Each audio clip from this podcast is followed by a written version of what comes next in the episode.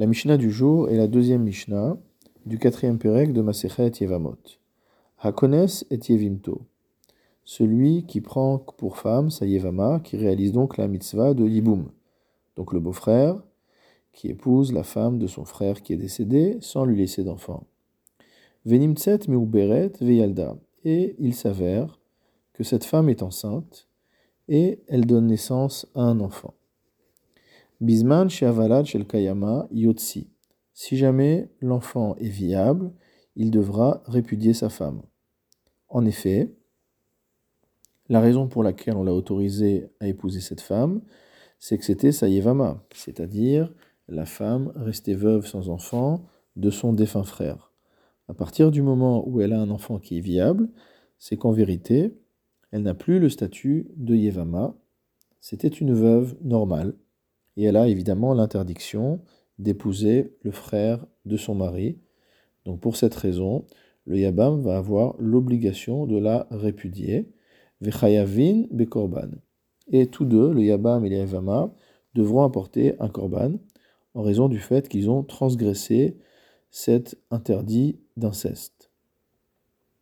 Le Barthénora précise, kacher mimanafshar, que l'enfant, lui, par contre, est kacher de deux choses l'une. C'est-à-dire, si jamais il s'agit de l'enfant du premier mari, alors il a été conçu dans la Kdusha, dans le cadre du premier mariage, et c'est un enfant cachère. Si jamais au contraire, c'est un enfant qui a été conçu entre le Yabam et la Yevama, c'est que la Yevama était vraiment une Yevama, qu'elle avait été laissée sans enfant par son premier mari, et donc à nouveau l'enfant est cachère puisqu'il a été euh, conçu dans le cadre de l'union entre le Yabam et la Yevama. Ve'imen havalad kayam, si maintenant l'enfant n'est pas viable, c'est-à-dire que il donne, la, grossesse donne lieu euh, à un avorton, donne lieu à une fausse couche, yekayem. Dans ce cas-là, le mari peut garder cette épouse qu'il a pris en Yevama, puisque du fait qu'il n'y a pas eu de descendance au premier mari, il s'agit d'une véritable Yevama. Dans la Gemara, on explique qu'il devra avoir à nouveau un rapport avec elle dans l'intention du Hiboum, parce que lorsqu'il a eu des rapports avec elle précédemment, elle était en vérité enceinte, et le rapport qu'il a eu avec elle lorsqu'elle était enceinte n'a pas un véritable statut de rapport euh, en ce qui concerne le Yiboum. Safek ben Tish'a la Rishon, Safek ben Shiv'a la Acharon. Si maintenant cette femme est enceinte d'un enfant, mais que d'après les dates, on a un doute. Soit il s'agit d'un enfant né au neuvième mois du premier mari, donc qui a été donc conçu par le premier mari, soit c'est un enfant qui est né d'une conception du deuxième mari, mais à sept mois.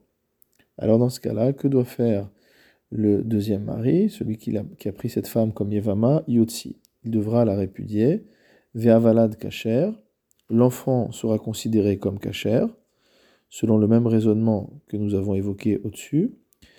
Vechayavin taloui, et le Yavam et le Yavama devront offrir un korban Hacham taloui.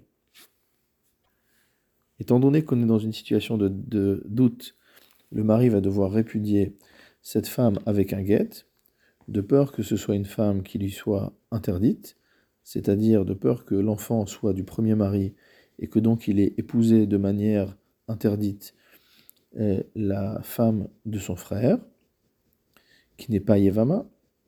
Donc ça, c'est le premier din, la raison pour laquelle il doit la répudier. L'enfant est cachère, nous l'avons déjà expliqué, selon le raisonnement de deux choses l'une, Mimanafshar. Et le troisième point, Chayavim be'asham taloui, pourquoi doivent-ils apporter un korban Hacham taloui? Comme l'explique le Barthénora, Shekol davar shechayavin al zedono karet.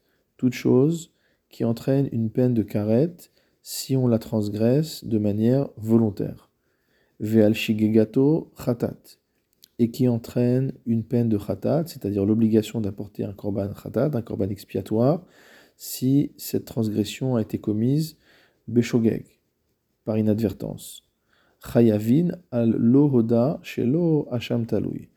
Lorsqu'on a un doute sur la transgression d'une faute de cette catégorie, on doit apporter un sacrifice qu'on appelle Hacham Taloui.